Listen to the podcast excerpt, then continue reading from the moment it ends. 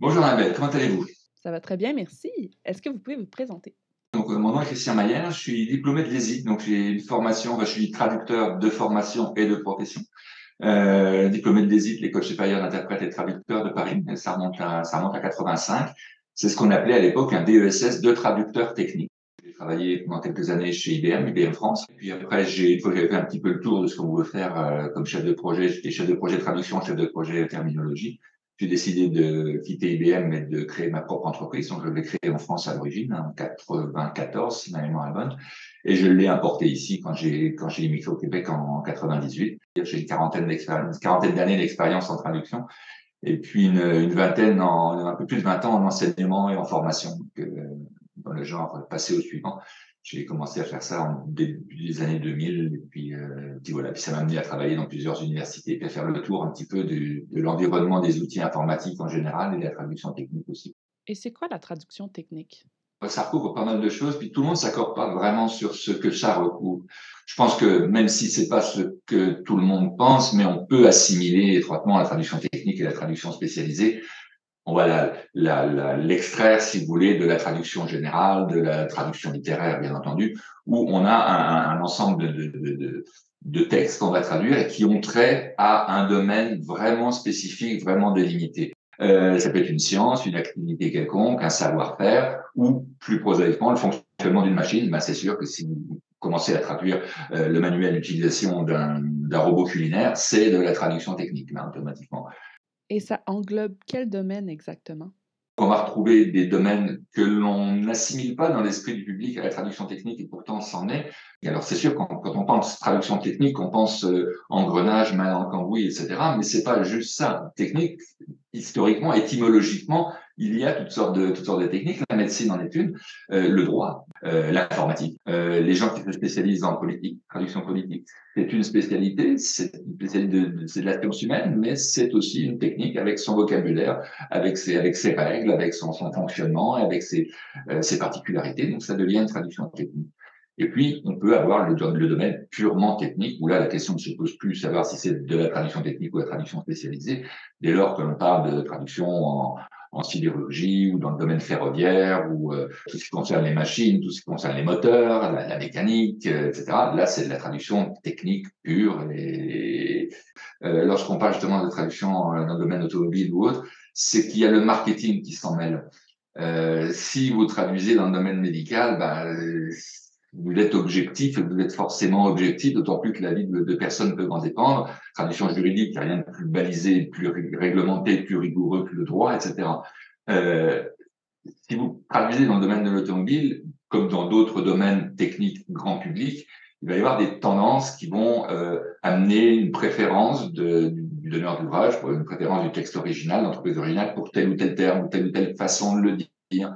Euh, soit pour rentrer dans une norme, soit au contraire pour s'en dissocier et se démarquer. On n'invente rien, ça fait des millénaires que, que la technique existe. Hein, la, roue, ça date pas d'aujourd'hui, et c'est inutile d'essayer de réinventer. Il y a plein de choses qui existent déjà, euh, donc à moins qu'il s'agisse d'un nouveau concept, et ils sont pas si courants que ça, à moins qu'il s'agisse d'un nouveau concept, on a tout intérêt à, à, réutiliser ce qui existe déjà et puis à, le faire vivre, puis à donner de, donner, donner de la, puissance à ce qu'on traduit.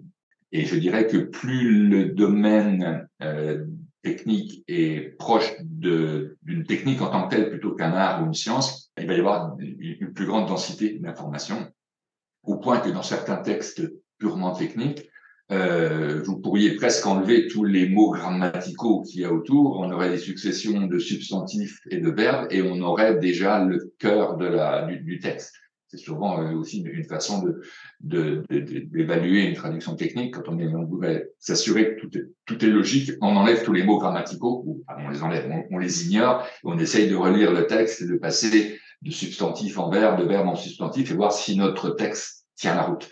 Euh, parce que la tentation d'un traducteur technique débutant va être d'enjoliver et puis d'ajouter quelques petites affaires pour que ça ait l'air de tenir debout. Ce qui est une grave erreur parce qu'on ne fait que perdre le lecteur davantage. Euh, et si en enlevant ces termes, euh, le texte ne tient plus debout, bah, c'est qu'il n'est pas correct à la base. Donc, euh, il faut essayer d'éviter de se, de qui est à ajouter des adjectifs, à ajouter des, des, des, des, adverbes à tout bout de champ, parce que c'est pas ça. Il y en a pas en traduction. Il y en a Ah, bien sûr, mais ils sont, ils sont mineurs en traduction technique. Ils sont là pour l'élégance du texte, mais ils ne devraient pas, c'est pas sur eux que devrait reposer la, la signification du texte traduit. Et est-ce qu'il y a beaucoup de néologismes dans le domaine technique? Il y a des domaines bien établis où il va y avoir très peu de néologismes. Je reprends mon, mon, exemple de la traduction ferroviaire tout à l'heure. Euh, c'est un domaine très technique, très complexe, beaucoup de, beaucoup de, de, de, de sous-domaines, etc. Mais bon, je dirais que le domaine est amorti. depuis le temps que les trains roulent, euh, à part quelques inventions récentes, le tout venant de la traduction existe déjà, donc il y a peu de chances qu'il y ait de nouveaux termes. À l'inverse, il y a de toutes nouvelles technologies qui arrivent où il n'existe rien. On part quasiment de zéro. Euh, tant techniquement que terminologiquement, les concepts sont nouveaux. Personne ne les connaît vraiment. Ils naissent quasiment tous les jours des nouvelles fonctions, des nouveaux termes, et ça, il faut pouvoir s'adapter. Là, c'est un problème pour le traducteur parce que les mots n'existent pas. Il n'y a pas d'existant, il n'y a pas de référence, il n'y a pas de. Même si vous cherchez sur le web, vous allez avoir euh, 50 occurrences, c'est pas suffisant pour en faire un terme. Donc, ça implique des, des recherches. Si on a un bon glossaire unilingue documenté par les techniciens à l'origine d'un nouveau produit, chaque pays va pouvoir dire ah ben au vu de cette explication, moi je vais l'appeler comme ça. Ou bien au vu de cette explication, je sais ça existe déjà et on l'a déjà baptisé de telle façon. Et là il y a un gain de temps énorme et c'est pas malheureusement pas assez. Euh, ça devrait aller de soi, mais c'est pas le cas. Et on se retrouve toujours avec des traductions où, euh, dans un environnement quelconque, il va y avoir 2, 3, 4, 5, 10 pays qui vont forcément se heurter à la même question. C'est quoi ce nouveau mot? C'est quoi ce nouveau concept? Et qui vont tous poser la question. Donc, perte de temps, vont obtenir une réponse qui sera pas forcément la même, etc. Puis, il risque de divergence. Alors, au niveau d'une première version d'un nouveau produit, c'est pas grave. Mais après, dans les versions successives, on va commencer à retravailler là-dessus. On va se dire, comment ça se fait que ça se dit comme ça? Pourquoi que ça y est? c'est l'hétérogénéité, c'est la foire. Et puis là, on retrouve des trucs qui sont complètement ingérables. Là où c'est plus difficile à gérer, c'est quand des domaines anciens, des domaines traditionnels, des domaines bien établis euh, dans, le, dans, dans, dans, la technologie, évoluent et se fondent à des technologies plus nouvelles. Euh, la photographie, qui est un domaine très ancien, plus d'un siècle, et qui doit composer aujourd'hui avec l'arrivée de l'informatique. Donc, qu'est-ce qu'on garde de l'ancienne terminologie? Qu'est-ce qu'on change? Qu'est-ce qui a évolué? Est-ce que ça doit bien changer parce que maintenant c'est devenu numérique ou bien non? C'est simplement parce que c'est numérique, mais il s'agit de la même, du même concept. Est-ce qu'on va ajouter de nouveaux termes? Est-ce qu'on va renier des termes qui existent depuis un siècle parce que ça fait bien? Non. Donc il y a une, espèce de, d'évaluation, de jugement et de, de pondération qui doit être fait par le, traducteur ou le terminal. Si le terme est déjà bien implanté, bien documenté, c'est pas parce que c'est une technologie récente qu'il faut à tout prix rebaptiser tout. Si le terme continue de correspondre à sa définition, il n'y a aucune raison d'en changer. Et comment on devient spécialiste dans un domaine technique?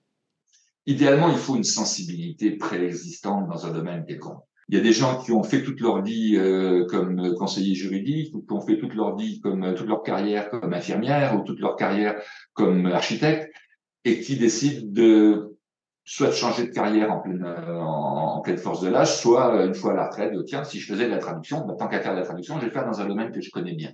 Et ils vont, ils vont donc euh, faire un, certificat, généralement, plus rarement un bac, mais généralement un certificat, pour obtenir cette double formation, cette double compétence, et euh, pouvoir traduire en sachant de quoi il parle, mais en, acquérant donc les, les, aspects linguistiques, les aspects euh, euh, liés à la traduction, transfert linguistique, basés sur une connaissance euh, sérieuse, professionnelle du domaine depuis plusieurs années. Euh, par expérience, je peux vous dire que ça fait généralement d'excellents traducteurs techniques parce qu'ils l'ont fait dans le bon sens, je dirais. Ils ont acquis d'abord la technique et ensuite ils ont appris comment la peaufiner, comment l'exprimer. C'est dans le sens logique. L'inverse, ce que font plusieurs personnes, c'est de devenir traducteur, de devenir très bon traducteur, très bonne traductrice, ça c'est la, question n'est pas là, et d'acquérir un petit peu tant bien que mal un domaine technique, avec déjà le regard biaisé du traducteur. Et c'est pas forcément une, une bonne idée parce qu'on a, on, on, on, on, se ferme à certaines, euh, certaines particularités d'un domaine et on, on, on, perd notre libre arbitre. En fait, on n'est pas aussi, pas aussi efficace. Une bonne base terminologique et puis euh, une bonne connaissance de la technique, un traducteur va prendre quelque chose de très bon. Hein. S'il si, sait organiser, si, si le mot lui évoque tout de suite quelque chose, il va être capable de décrire, il va être capable d'expliquer, il va être capable de, de, de, de présenter, de, de, vulgariser, parce que souvent c'est ça aussi. On ne parle pas toujours à des techniciens de haut vol.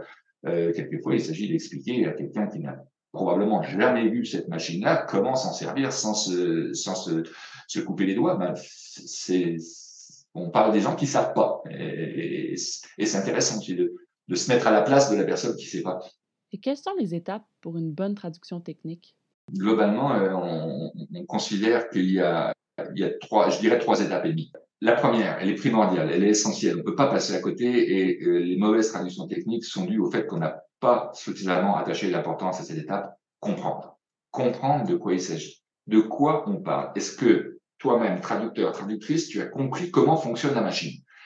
Si vous ne comprenez pas comment elle fonctionne, aussi brillant que soit le texte source, votre texte cible sera mauvais, forcément, parce que vous n'aurez pas pu euh, euh, restituer ce, ce, fonctionnement, vous n'êtes pas capable de, comprendre.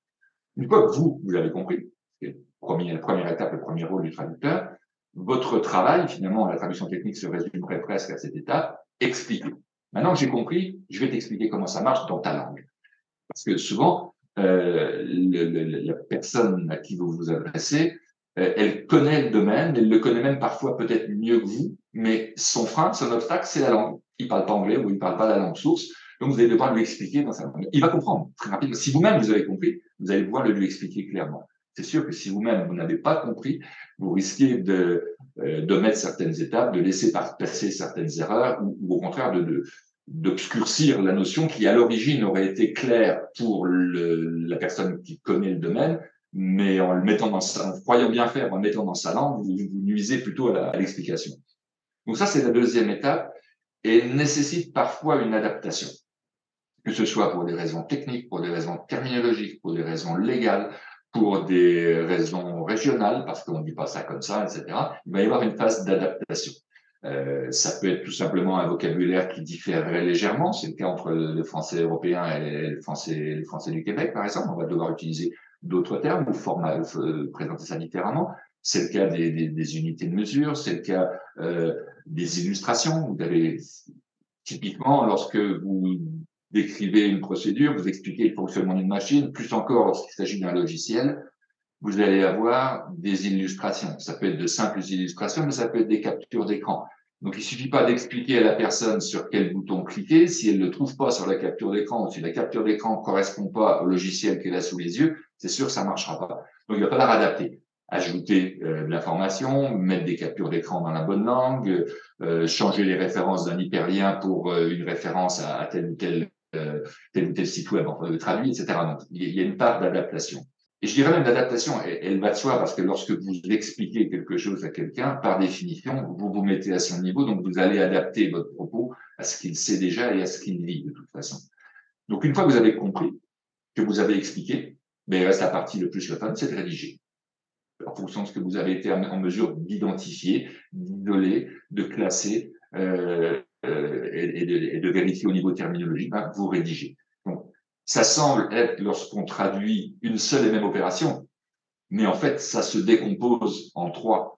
Euh, si vous avez un texte purement générique euh, qui ne fait que parler de la pluie et du beau temps, ben, l'acte de traduire va englober la compréhension et l'explication qui deviennent très mineures. Ça reste de la rédaction en adoptant les règles de la cible.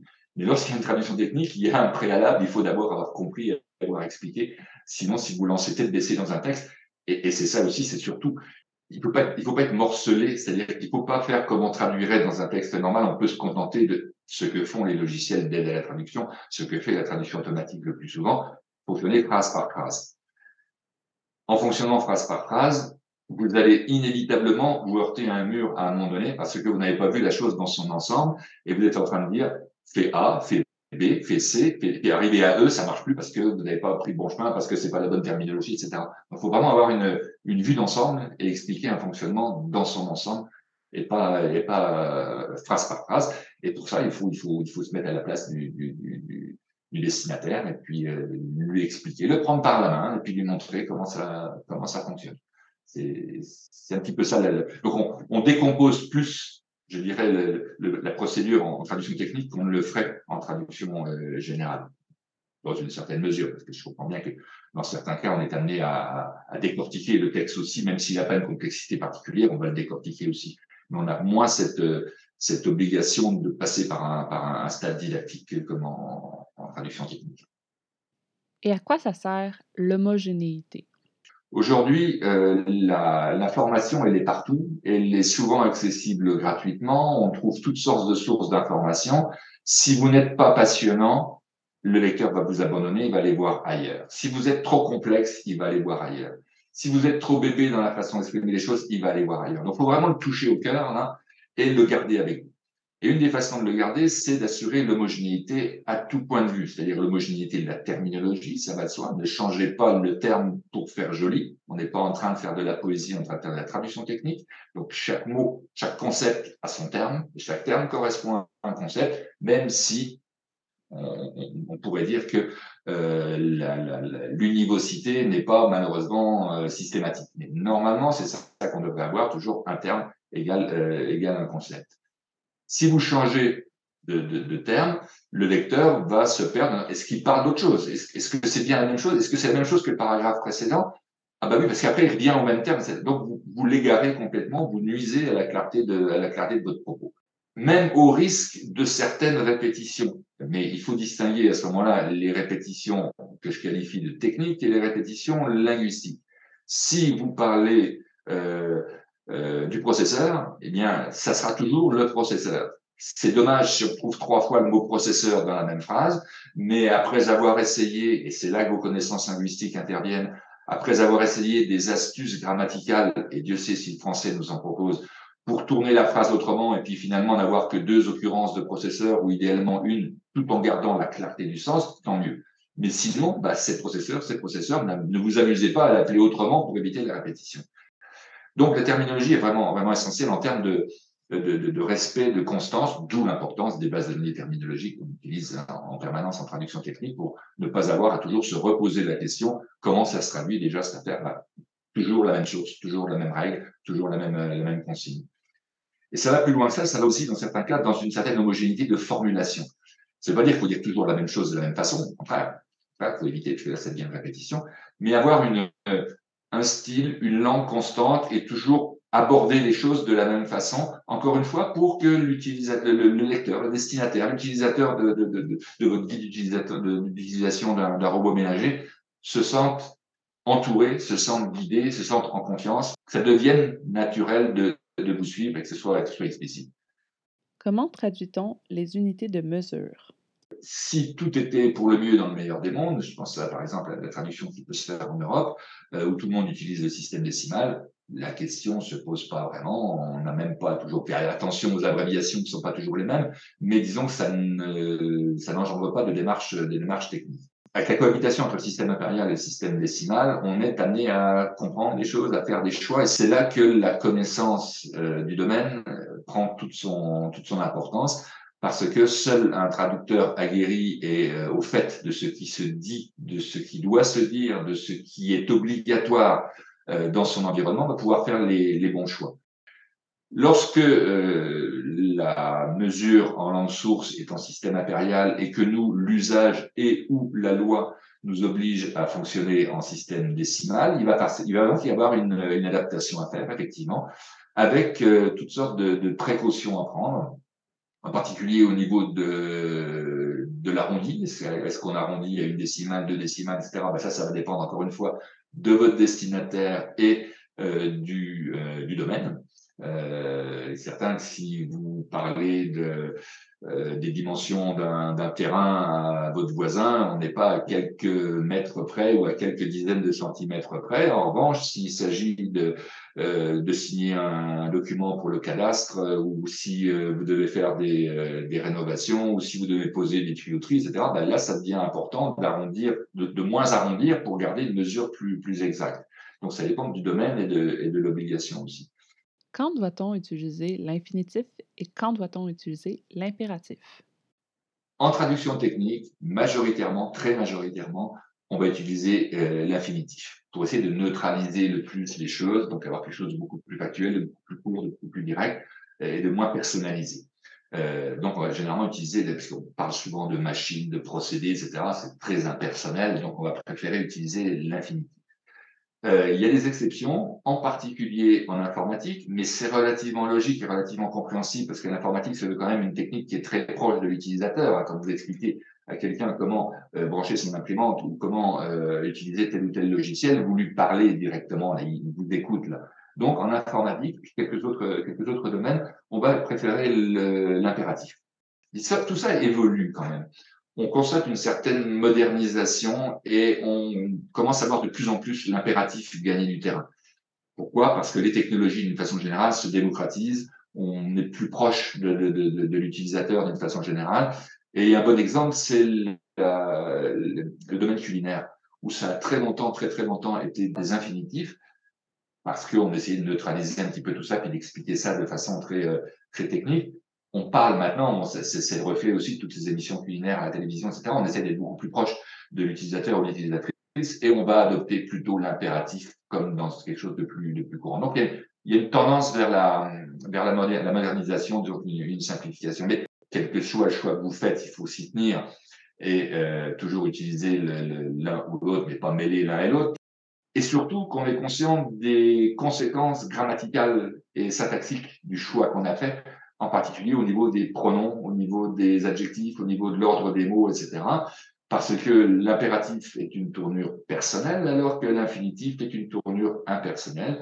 Donc, on dira par exemple chaussée EZ vos lunettes de sécurité, mais si l'on l'écrit à l'infinitif, ce sera chaussée ER c'est lunettes de sécurité, puisqu'on parle euh, de façon impersonnelle. Et c'est souvent ça qu'on constate. Hein. L'erreur, elle n'est pas tant dans le choix, parce qu'à la limite, si le choix est homogène, tant mieux, mais c'est dans les conséquences grammaticales qu'on a mal, euh, mal mesurées. Euh, ne laissez pas EZ sortir le chien, mais ne pas laisser sortir le chien. Les mots sont pas dans le même ordre. Hein. tout ça, c'est, il faut, y faire attention, il n'y a qu'une relecture attentive qui permettra d'éviter le, le genre d'erreur, ce genre d'erreur. Finalement, Avez-vous des conseils à donner aux futurs traducteurs et traductrices? Toujours faire preuve d'humilité. Euh, on ne sait pas tout, jamais. On ne connaît pas toute la terminologie. Euh, il y a plein de nouvelles choses qui apparaissent, plein de nouveaux concepts. Et si l'on fait trop confiance à ce qu'on sait déjà, on risque de passer à côté de choses. Déjà, on risque de ne pas bien expliquer à notre locuteur parce qu'on on se met pas à sa portée. Et puis, on va, risquer de manquer des choses. Si vous connaissez le domaine à fond, comme votre poche, vous allez vous laisser aller à traduire parce que vous connaissez, vous savez de quoi vous parlez, vous connaissez la terminologie ambiante et vous allez traduire à votre façon en négligeant de vérifier toujours la terminologie proposée ou la terminologie recommandée ou la terminologie imposée. Ce que vous allez traduire sera juste, sera correct, même dans certains cas terminologiquement correct, mais c'est pas le terme que votre client préfère ou c'est pas le terme que votre client vous avait donné dans la base terminaux parce que vous avez négligé, vous avez péché par excès de confiance et vous avez, vous n'avez pas vérifié. Et ça, c'est la, vérification permanente, c'est ça. Quand on parle de traduction automatique, qui, euh, avec ses réseaux de, de, de, neurones artificiels, à chaque microseconde, va faire des choix, va opter pour tel ou tel terme, va opter pour tel ou tel accord, bah, c'est ça qu'on doit faire tout le temps, vérifier, vérifier, vérifier, pour s'assurer de, de l'exactitude.